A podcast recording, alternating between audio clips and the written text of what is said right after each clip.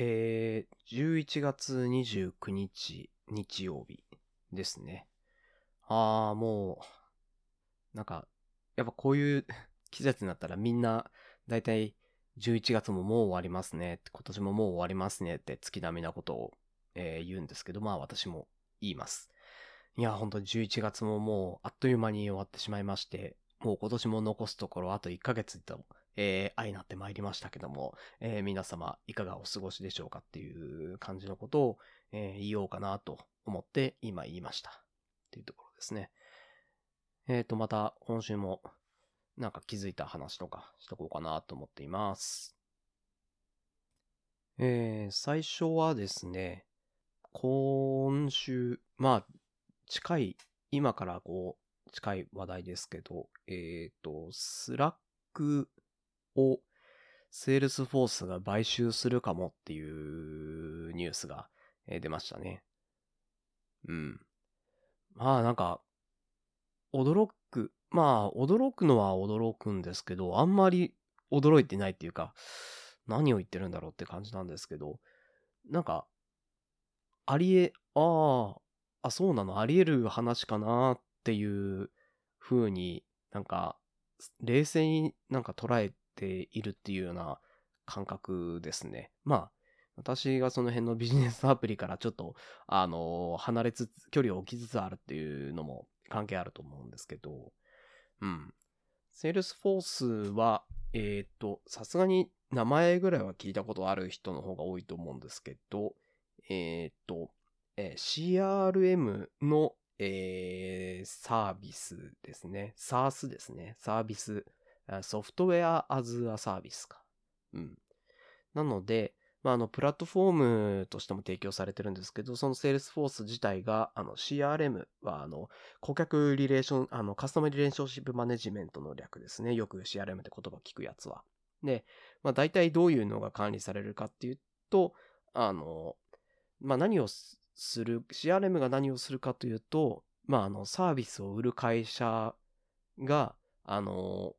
顧客の情報を登録したり、顧客にこの商品を売ったっていう、こう、セールスの履歴とか、あの、営業案件みたいなものを作ったり、その、営業案件から見積もり書みたいなものを作って、そこから売り上げっていうのが出て、で、そこの顧客に物を売る、まあ、製品のマスターとかがあったり、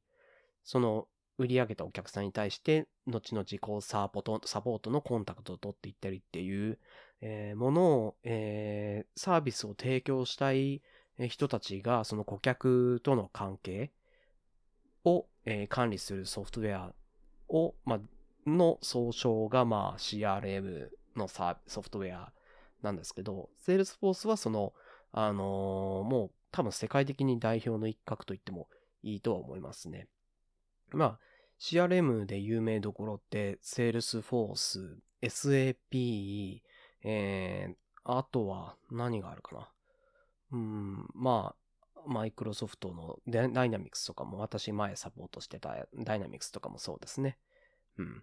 Dynamics はまあ ERP とかもあったりするんです。 Dynamics CRM っていうやつは、まあ大体そのあたりとかがまあでっかいところなんですけど、この中のまあ Salesforce が、まああの、 Slack を買うというところですね。うん。 Salesforce は、まあもともと最初は長いこと CRM でずっとやってきたんですけど、ここ何年かで結構、なんだろう、いろいろ方向性とか多分模索してるっぽくて、あのー私、ちょっと、まあ後でリンクは貼るんですけど、あの IT メディアの、えー記事でさっと読んでたんですけど、その時にか、そこにも書いてあるんですけど、2019年にも、あの、Salesforce って、あの、タブローっていう、あの、BI ツールですね。これも、SARS なのかな？タブローは私使ったことないんですけど、このタブローを、まあ、買収したっていうところも結構大きな、えー BI ツールなので、まあそこも結構話題になったんですけど、CRM にさらに BI ツール拡張して、で、今回は、えー新たにチャットツールっていうものを、えー買収してっていう形で拡張していってますね。で、あのまあ、言われてたりもしますし、私も思うんですけど、おそらく Salesforce としてはかなり、あの、マイクロソフトは意識しているっぽくて、あの、マイクロソフトのダイナミクス、まあ、売るときに大体強みとして、あの、他のマイクロソフト製品との、あの、相性は良くて、相性っていうか、まあ、連携がすぐ取れて、で、その MS の製品もめちゃくちゃ多岐にわたっているので、まあ、あの、普段のオフィスコミュニケーションとして使われる、まあ、あの、アウトルックみたいなメールだったり、あの、文書管理とかデータ管理しようと思ったら、ワード、エクセルとかも持ってますし、で、あの、チャットツールというか、まあ、インターネットのコミュニケーションツールとして、マイクロソフト Teams もありますし、で、そのあたりの連携っていうのが強くて、で、ちなみに BI ツールも一応マイクロソフト、あの、持っていまして、あの、まあ、界隈の人ぐらいしかあまり知らないんですけど、あの、パワー BI っていうですね、あの、BI ツールがあってですね、それも言ってみれば CRM と BI ツールの連携もできる、チャットもできるっていう結構いろんなあの MS の製品で全部一貫して会社の仕事も賄えるよっていうのが MS の強みなんですね。MS の CRM 買う時の強みなんですけど、ここを結構多分 Salesforce が意識してるのかなと思っていて、その CRM だけじゃなくて、他のビジネスに使われるツールも巻き込んでいこうと。その Salesforce の製品で、あの会社の仕事を統一してもらえるように多分拡充っていうのをしていってると思うんですね。で、えー、タブロー、BI ツール買って、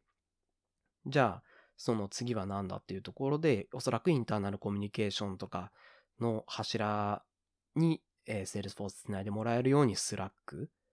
を、に目をつけたんじゃないかなと、うん、思っているというところですね。うーん。まあ、どうだろう。 Slack、逆にじゃあ Slack が他どこに買われるかっていうのは、あんまり、どうなんだろうなあり得るとしたら、その、インハウス系のサービスをやるようなサービスとか、うん、なんだろう。だから、日本でいうところの、いわゆる、えー、フリーとかみたいな人事会計とか、え、でも、別に人事関係の人は、さ、人事会計のサービスは、うん、社員のみんなが普段から毎日使うわけではないですからね。おそらくその Slack が連携されるものとしては、その仕事の管理をするソフトウェアになると思うんで、例えばなんですけど、えー、 Atlassia、ああ、そうか、今 Atlassian って言いそうになった Atlassian の、あのー、ツールで、その、なんだあの、コンフルエンスとか使うかもしれない。あ、でもあれはデベロッパー向けだもんな。うん。アトラシアンもあるけど、サービスナウ。あ、そうだ。サービスナウっていう、えー、また、ソフトウェアザサービスの会社があって、あれも確か CRM、えー、とか、インターナルナレッジとか、そういったものを管理する、あとは顧客サービスですね。カスタマーサービス、カスタマーサポートサービスとか、そういったものをやる、えー、サービスナウっていうのがあるんですけど、そこもまあ一応候補としてはあると思う。やっぱりそういうあの、普段、社員一人一人が、まあ、ほとんどの社員の人が普段から毎日使うようなサービスとチャットツールって連携したいと思うので、まあ、社内のコミュニケーションの軸がチャットになることっていうのがやっぱ、あの次の、次のというか、まあ、すでになんですけど、世代になるので、まあ、そことの相性がいい。って考えると、やっぱり CRM ツールとか、基幹システムツールとえー、やっぱ相性っていいんだろうなっていうところで、そういう意味でもセールスフォースが買うところについてなんかこう、あまり驚きみたいなものは、えー、感じなかったっていうのが正直なところありますね。で、まあ、一旦まずその、セールスフォースの名前が出てきたことについては、まあそういうふうに思ってて、これから、なんていうのかな、その、スラックと、あの、セールスフォースで、同じようなスタックを持ってるものとして、まあ、マイクロソフト、チームズとダイナミクスとかあると思うんですけど、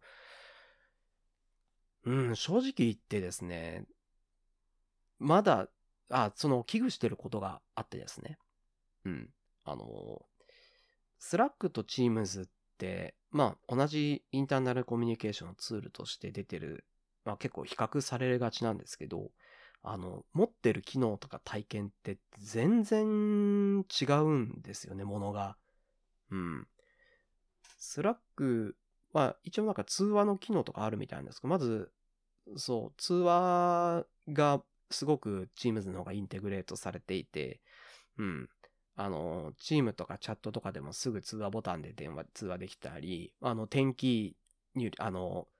点キーで電話番号を入力できる機能とかも普通についてますし、あの、インえーエンタープライズボイスだったかな。その、うん、通話機能とかをインテグレートすればできますし、で、あとは、スラック、まあ、スラ、チームズ結構長いこと使ってたので、長いことっていうか、あのーダイナミック、特にビジネス CRM ツールとかの連携で Teams っていうものを見てたので、あのーわかる部分っていうのがあるんですけど、あの、Teams の結構ビジネス用途の強みっていうのが、あの、まあ、いわゆるサービス連携って言葉だけで言うと、Slack も持ってるんですけど、Teams はその、あの、各チームを構成して、そのチームの中にメンバーを入れて、あのコミュニケーションしたり仕事をしたりする。で、一人の人は複数のチームに所属するっていうような感じなんですけど、そのチーム内で、チームっていうものを作った時にできることの、がですね、あの、体験が結構チームの方が違っててですね、あの、なんていうんでしょう、他のソフトウェア、普段仕事で使う他のソフトウェアっていうのを Teams にすごく、あの、GUI のレベルでインテグレートできてですね、あの、コマンド入力とかもいらないですし、あの、まあ、Teams の画面を見たことある人ならわかると思うんですけど、チャットのコミュニケーションを取る画面が、なんていうんでしょうね、タブみたいな形式になっていてですね。で、そのタブを、タブを追加できるんですね。その追加できるタブっていうのは、あの、そのチャット画面だけではなく、あの、社内で使われるウェブサイトの、ウェブのリンクを貼ることもできますし、あとはあの、Excel オンラインとかの Excel の表自体をそのままタブ化できて、言ってみれば、あの、チャットでコミュニケーション取った後、その、上の方に自分たちの管理している Excel 表みたいなところ、そのタブを選べばすぐ Excel オンラインの画面が出てきて、そこで何か入力ができたりとか、あとは、あの、そこに Dynamics の、あの、機能とかも追加できますし、Power BI、さっきの BI ツールの画面、あの、グラフとかがいっぱい出ているダッシュボードも Teams が上にタブ化できたり、そういった、その、チームで必要な情報をすべて Teams 上で、あの、賄うことができて、簡単に言ってしまえば、あその、まあ、社内 IT とかでない限り、社内の、あの、従業員の人たちっていう観点からいくと、もう、パソコン上に Teams さえあれば全ての情報管理ができるレベルまで持っていくことができるんですね。で、これに対して、あの、Slack って、まあ結構使ってる人が多いんで UI を思い浮かべてもらったらわかると思うんですけど、まあチャットの機能はメイン、がメインですし、あのいろんなインテグレーション、アプリのインテグレーションはできます。あの、ボットとか、インカミングのウェブフックとかできますし、コマンドも、スラッシュコマンドとかもできるんですけど、あの直感的に、あの違うアプリ、GUI を、あの例えば、右左右で並べることができたりとか、そういったことっていうのは全然今の時点ではないわけなんですよね。うん。なので、さっき私最初危惧することって言ったんですけど、危惧していることは、スラックがその CRM とかとのインテグレーションのために、あの、変われるんだとしたら、今のスラックの UI が結構変な風に変わっていかないかなっていうのが心配なんですよね。なんか、うん、なんか画面がごちゃごちゃしていったりとか、あのー結構マウスとかで、あの、言ってみれば CRM と統合してチャットツールとして使うっていうことは、あの、あまり IT リテラシーの高くないメンバーとかも使わなきゃいけなくなるんですよね、スラックを。そうなるとスラッシュコマンドなんか、使える可能性って低いですし、そうなると、そういった人たち向けに UI の改善が行われる可能性っていうのはあると思うんですね。まあ、なんだろう。なのなので、そういうふうに、あの、今まで、あの、IT 十分わかる、あの、人たちが、あの、便利に、スピーディーに使えていたスラックっていうのの体験が、ちょっと一般、大衆向けに、あの変わって、なんか変な改善とかが、変な変更とか行われないかなっていうのは、ちょっと心配になりました。うん。まあでもすでにスラックって、そういった、まあ IT プロユーザーみたいな人多いので、さすがにそこをないがしろにすることっていうのはないと思うんですね。まあ、なのであり得るとしたら、なんだろう、スラック、スラックとスラックプロみたいな名前で分けて、あの、今までの、あのコマンドとかベース、今までの従来の UI が Slack Pro みたいな感じで、あの、一般大衆向けのニュー Slack みたいなものの画面とか、UI がもう一個できてくる、別でもう一個できるぐらいの感覚に収まってくるんじゃないかなとは思う、期待するところですけどね。うん。今までの UI も完全にバッサリやめてしまって変な風にいかないかなっていうのは、まあ、ちょっと気になるところではありますね。ちょっと私自身、Salesforce とタブローを使っていたことっていうのがないので、あの、買収された後のタブローがどう変化したか、そこについてはあまり情報がないので、ちょっとそのあたりが、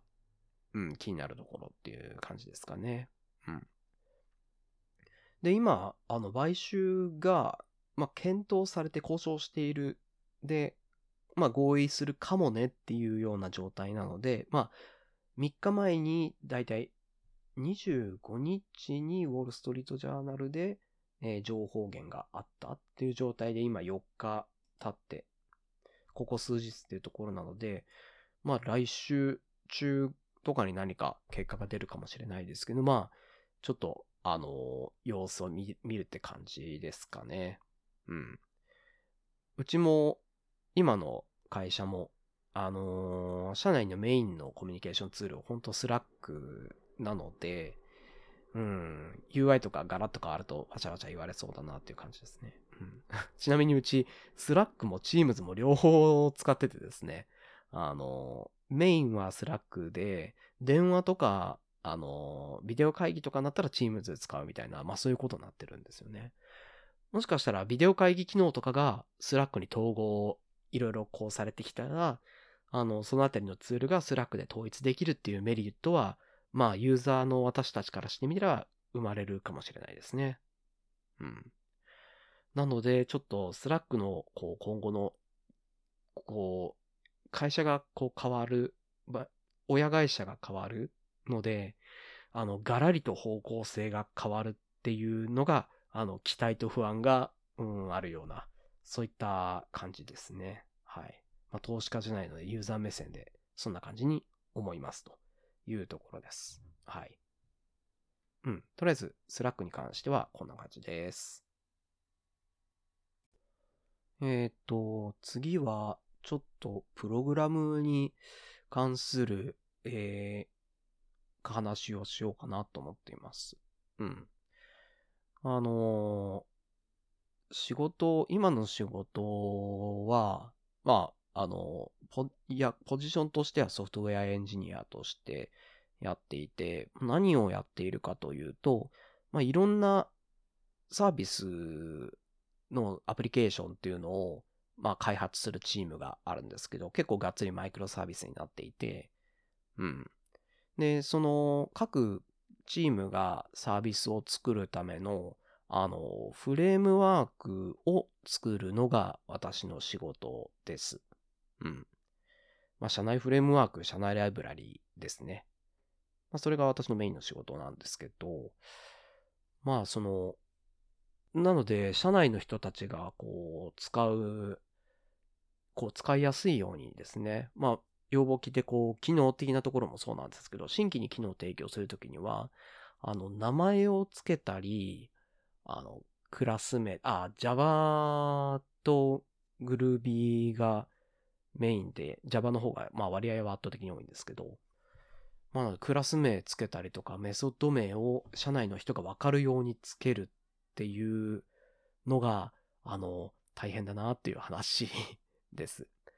あの、まあ自分たちの機能についてはまあ、かまつけるんですけど、こうふと思ったのがですね、まあ、クラス名とかメソッド名って役割とかによってつけるじゃないですか。で、あの、なん、特にまあ、クラスなんかは、あの、何かの役割をする、な、ほにゃほにゃ Creator、なんたら Factory、なんたら、えー、 Executor みたいな あの、ものができて、極力 Utility みたいなものっていうのはやっぱ作らないように、えー、してるんですけど、まあ、そこでなんたら Executor、dot execute、あ、ちょっとメソッド実行するイメージなんですけど、な、あの、クラス名のなんたら Executor dot execute で引数を渡して、そこに、えー、パラメータを渡して、で、あの、動かすのに必要な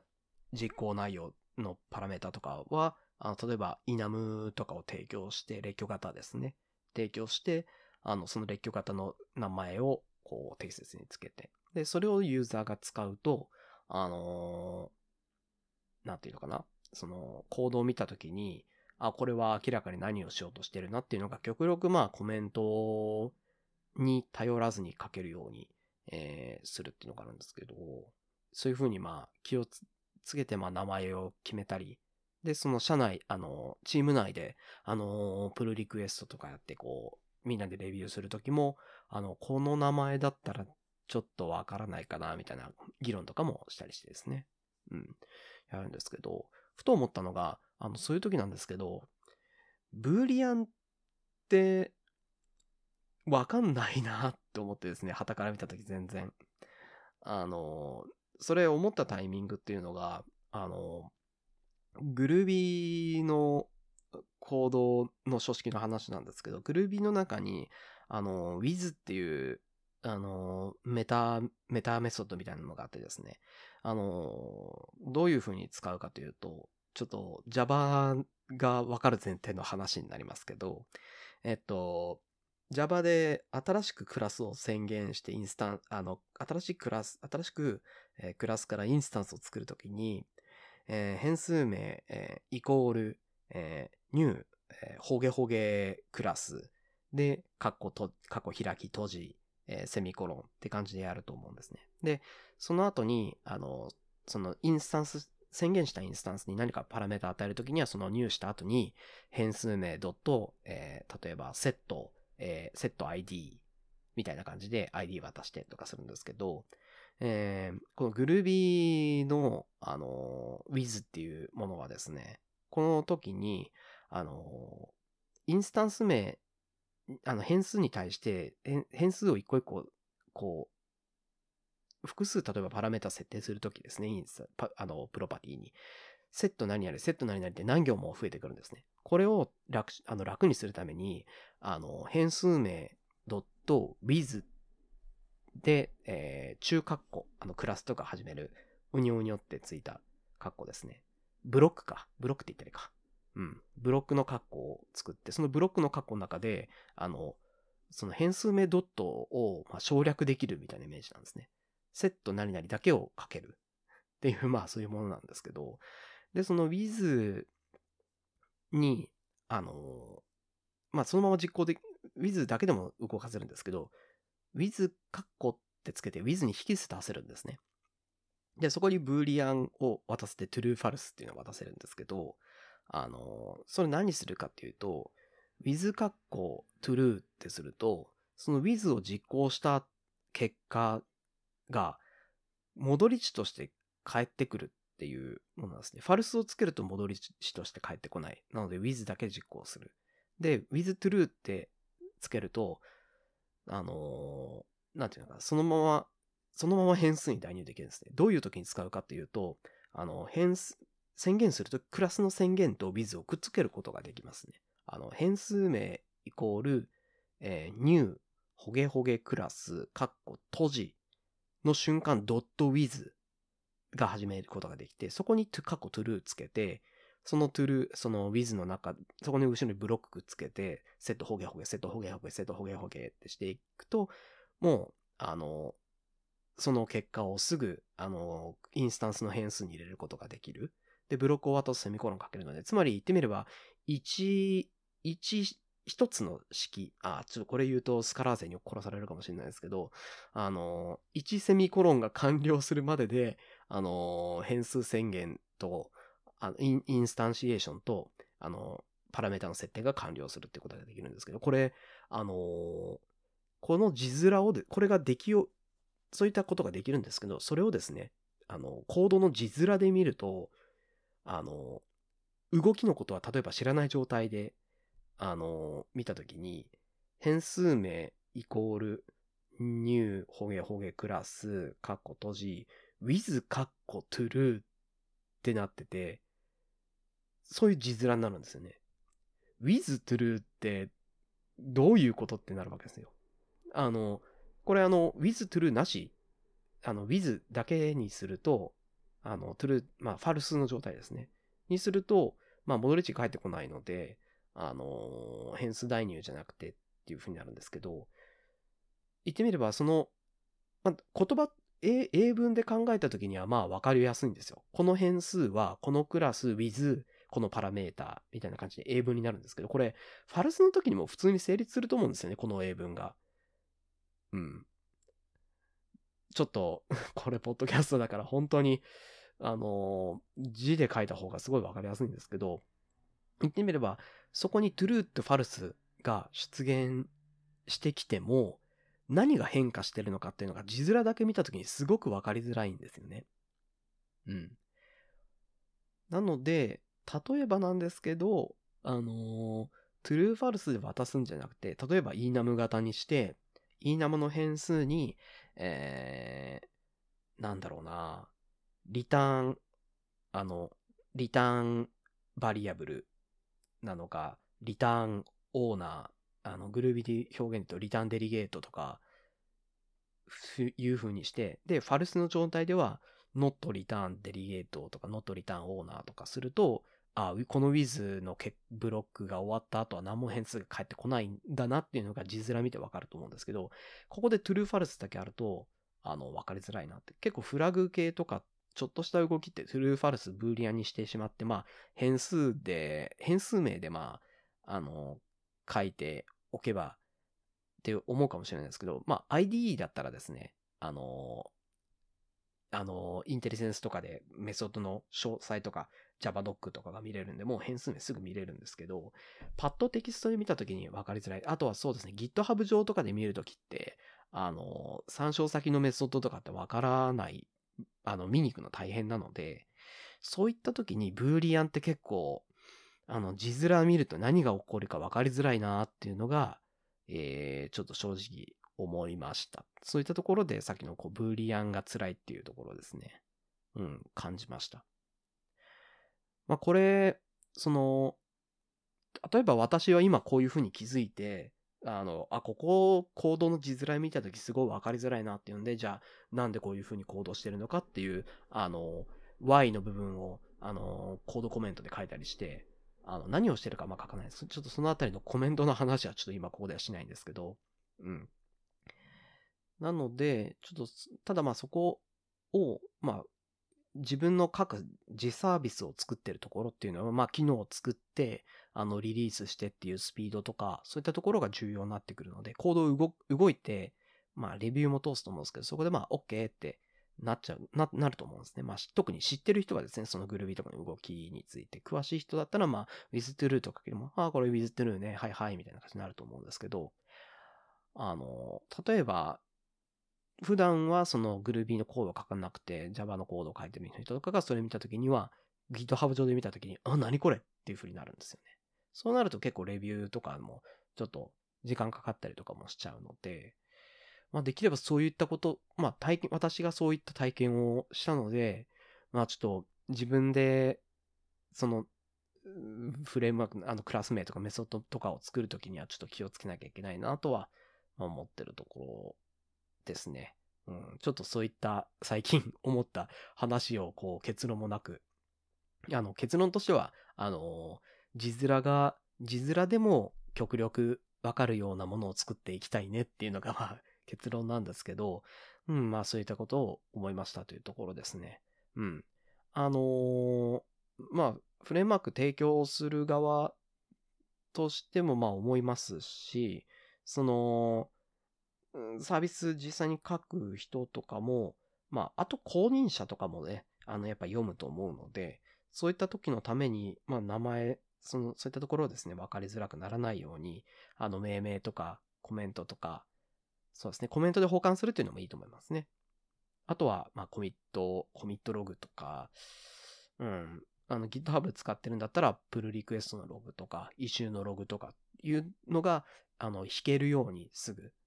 すぐというか、まあ、迷わず弾けるような状態にしておくっていうことで回避することができると思うんですけど、まあ、そういったところを気をつけてですね、あのなんて言うんでしょう。未来の人が、未来の自分を含め未来の人が困らないような、あのあの資産、あのいい、いいレガシーを残していけるようにですね、あの、一緒に、あの、頑張っていきましょうということが言いたかったです。はい。うん、そんな感じです。えー、っと、まあそんな感じで、真面目な話を2つもしてしまって、もう疲れたので、ちょっと最近のことをちらっと言うと、えっと、音響周りでの改善というか、をしようとしている途中なんですけど、あの、今日のセットアップは、まあ、今まで通りの、あのー、手話のマイクと、えー、ベリンガーの、えー、オーディオインターフェースなんですけど、あの、前、話したっけな？ちょっと忘れた。えっと、ちょっとこのオーディオインターフェースが、ハードウェアのノイズがすごくでかくて、あのだやっぱちょっとネットでも、あのノイズが大きい製品だっていうところがあったので、ちょっとオーディオインターフェースを、あの、アップデートを試みています。で、あの、ツイッター上では書いたんですけど、あの、新しいオーディオインターフェースとして、あの、MOTU って書いてある。も、持つって日本語だと読んじゃうんですけど、持つなのか、モトゥ、モトゥって読むのかな？の、あの、M2 っていうですね、あの、オーディオインターフェースをですね、あのー、購入しまして。で、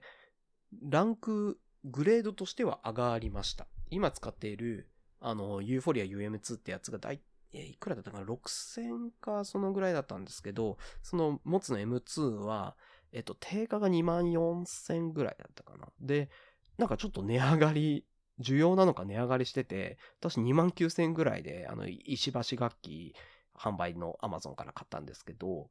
うん。で、あのー、買った結果ですね、めちゃくちゃハードウェアノイズなくなりました。すごく音として良くなりました。うん。で、逆に品質が、てか性能がですね、上がりすぎてですね、あの、なんかデフォルトだとマイク入力が、あの、ステレオかつ、え左だけ入るみたいな、そういったあの、インプットになっていてですね、あの、ちょっとソフトウェア側で無理やりモノラルにするっていうこう、設定が必要な感じもあったりするんですけど、うん。まあ、だいぶインプットの品質良くなったなと思ってたんですけど、あのー、ハードウェアトラブルにさらに巻き込まれてしまってですね、あのー、アウトプットが壊れてました。あのー、えっ、とですね、オーディオ出力しようとするとですね、めっちゃくちゃ音量ちっちゃくてですね、あの、つまみ、アウトプットのつまみを回しても音量が変わらないんです。あれおかしいなと思ってですね、あの、ぐりぐりぐりいじっていたり、たまに変わる時があるんですよね。だから、あれ？って思ってグイッと音量のつまみを最大にしていると、急に爆音が流れて鼓膜やばいみたいなことになってたんですけど、どういうからくりになってたかというと、どうも、あの、アウトプットのノブと、あの、エンコー、ハードウェアのエンコーダーの中身の部分の接触が悪くて、あのですね、アウトプットのつまみをですね、指でグイって奥に押し込むんですね。あの、親指で奥に押し込むみたいな動作をすると反応するっていう状態になっててですね。で、押し込むと、一回押し込むと音量元に戻って、戻るんですけど、ただまあ、つまみを回しても変化はせず。しかも、一定時間置いとくとまたエンコーダーとの距離が離れて、すごいまた音量ちっちゃくなってっていう感じで使い物にならなくて、なので、今はですね、修理に出しています。えっ、ー、と、アマゾンの販売、アマゾンで買った時の販売元の石橋楽器に、えー、行って、えっ、と、今その石橋楽器の方から、あの、モツは、あの、アメリカの会社なんですけど、アメリカそのモツの日本代理店、ハイリゾリューションっていう会社があるんですけど、今、その石橋楽器からハイリゾリューションの方に、えー送られたみたいです。なので、高い金払って買ったんだけど、うん、使えるのがいつになることやらっていう状態になってて、ちょっと苦しい状態ですね。あ、でも、物、あの、物の質感もすごい良くて、性能も良くなり、あの、音、その音量とか原因の、あの、幅とかもでかくなり、あの、で、しかも、あの、今使ってるオーディオインターフェースは、そのアナログのインターフェースだけなんですけど、あの、アナログのつまみとかボタンだけなんですけど、あの、入力レベル、出力レベルのグラフが、あの、LED、液晶か、液晶ついてて出るようになってて、それも、あの、やっぱなんかこう、グラフがグニグニ動いてるのってめっちゃ面白くて、多分オーディオの、オーディオちょっと面白いなって入ってる人は最初やっぱ、あのー感覚わかると思うんですけど、自分の声とかやってること、起きてることに対してグラフが動いてるのってめちゃくちゃ面白いんですよね。なので、あの、そういう意味でもいい買い物したなと思うんですけど、早くなってほしいなっていう、えー、ちょっとそういった感じなので、まあ、次回までに戻ってきたら嬉しいんですけど、次回かその次ぐらいには、あのーノイズ改善された状態で撮ることができるので、あのーソフトでの補正、 Audacity の補正とかもちょっと減るので、まあ結果音質良くなるん、このこのポッドキャストの音質も良くなるんじゃないかなとは、えー、期待をしています。うん。いやー、ちょっと辛いですね。で、他買い物って話でブラックフライデーのセールとかもありましたけど、ブラックフライデーのセールで私が買ったのは、あの古くなったタオルを新しいやつ買い直そうと思って10枚組のタオル買ったぐらいですね。はい。えー電子機器を買ってません。ブラックフライデーなのに。はい。あ、そうだ、タオルだけじゃなくて、えっ、と、オーディオのケーブルを1個買ったんだった。えっ、と、3.5ミリの、あの延長のケーブル、えっ、と、PS5 のコントローラーからヘッドセットにつなぐ 3.5mm、3.5mm、オスオスのケーブルを0.6メートルのやつを買ったくらいですね。300円ですね。あの、ブラックフライデー感が全然ないですけど、まあ、そんぐらいですね。はい。うん、こんなところですね。今日は他の話題はないですね。はい。うん、特に言うことないな。はい。じゃあ、えー、今回も聞いていただいてありがとうございました。それでは。